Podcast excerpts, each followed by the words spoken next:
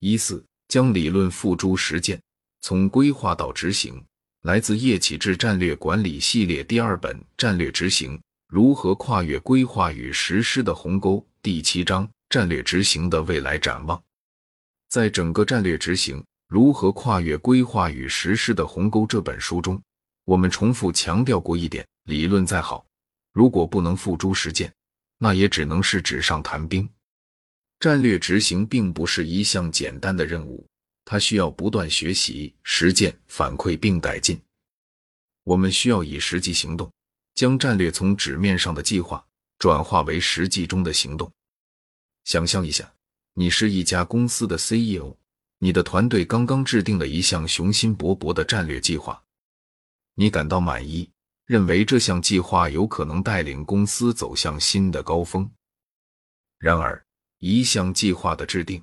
只是战略执行过程的第一步，接下来的挑战是如何将这项计划转化为具体的行动，并确保每一步行动都能够推动计划的实现。在这个过程中，你需要首先确保你的团队明白战略的目标，知道他们需要做什么以及如何做，这就需要有效的沟通。接着，你需要为团队提供必要的资源，包括人力、物力、财力。以支持他们的行动，这就需要优化组织结构。在行动的过程中，你需要收集反馈，以便了解进展情况，找出问题，并进行调整。这就需要设立有效的度量与反馈系统。同时，你还需要保持对团队的领导和激励，以确保他们能够按照计划行动。这就需要强大的领导力。在这个过程中，你可能会遇到各种问题，可能会发现计划中的某些假设并不准确，可能会发现执行过程中出现了意想不到的困难。但是不要灰心，因为这都是战略执行过程中的正常现象。关键是你需要有能力去识别这些问题，然后寻找解决方法。这就需要持续的学习和改进。持续学习和改进是战略执行的重要环节。这不仅包括学习新的知识技能，也包括对已有行动的反思和调整。在这个过程中，可以借鉴一些已有的模型和工具，如反馈循环、持续改进模型，如 PDCA 模型等。反馈循环，反馈循环是一种监测和调整行动的过程。它让你可以定期检查你的战略是否按预期进行，以及它在实现你的目标方面的效果如何。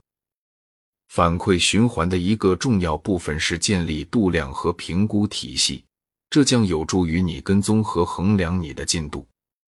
举个简单的例子，想象你正在驾驶一辆汽车，你的目标是从点 A 到达点 B，而你的战略可能包括。规划一条最佳路径，决定何时出发，以避开高峰期等等。在行驶过程中，你需要持续的获取反馈，例如查看 GPS、观察交通情况、检查油量等等。这些反馈会告诉你，你是否正在接近你的目标，或者你是否需要调整你的战略，比如改变路线，或者在加油站停下来加油。同样。当我们在执行战略时，我们需要建立反馈循环来监控我们的进度。例如，我们可以定期检查我们的关键性能指标 KPIs，评估我们的项目是否按时按预算完成，以及我们的团队成员是否达到他们的目标等等。然后，我们可以使用这些反馈来做出必要的调整，以更好的执行我们的战略。持续改进模型。如 PDCA 模型，PDCA 模型是一种广泛应用于管理和改进过程的方法。PDCA 是计划 Plan 执行 Do 检查 Check 行动 Act 的首字母缩写。下面是每个步骤的具体描述：一、计划 Plan，在这个阶段，你需要确定你的目标和过程，以达到这个目标。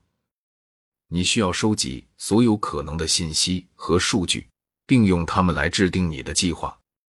这可能包括选择关键的性能指标 KPIs、定义目标、识别资源需求等等。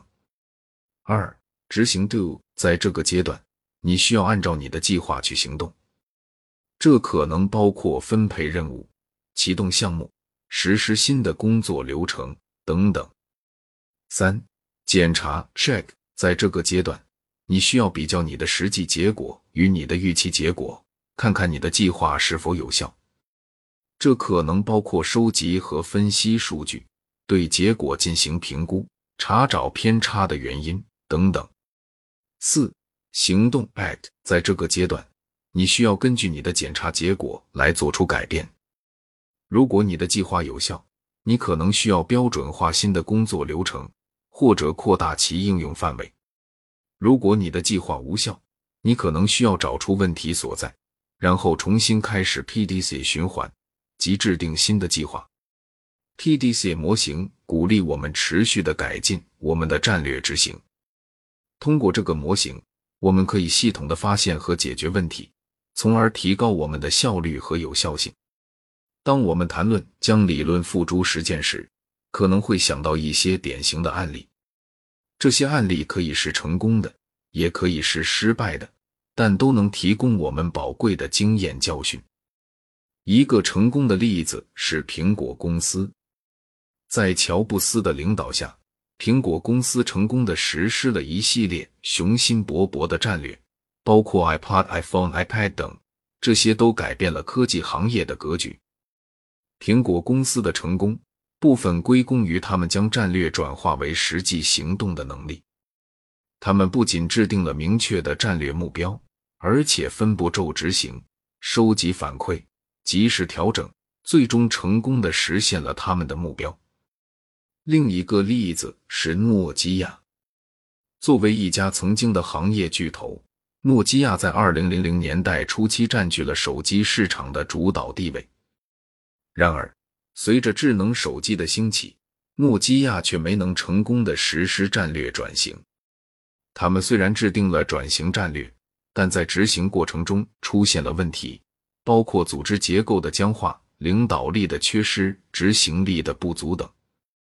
结果，他们的市场份额逐渐被苹果和三星等公司蚕食，最终陷入了危机。从这两个案例中，我们可以看出，成功的战略执行需要一系列要素的配合。包括明确的战略目标、有效的沟通、优化的组织结构、强大的领导力、良好的执行力、反馈和调整的机制等。而这些正是我们在本书中一直强调的观点。总的来说，战略执行并不是一项一次性的任务，而是一个持续学习和改进的过程。只有通过实践，才能真正了解战略执行的挑战和机遇。才能真正提升自己的战略执行能力。在未来的日子里，随着新兴趋势如数字化、人工智能、远程工作等的发展，战略执行将会面临新的挑战，但同时也会带来新的机遇。因此，我们需要保持开放的心态，积极的学习新的知识、技能，实践新的工具方法，以提升我们的战略执行能力。最后。我希望通过阅读这本书，你能够对战略执行有一个更深入的理解，能够在实践中找到自己的道路，成功的跨越规划与实施的鸿沟。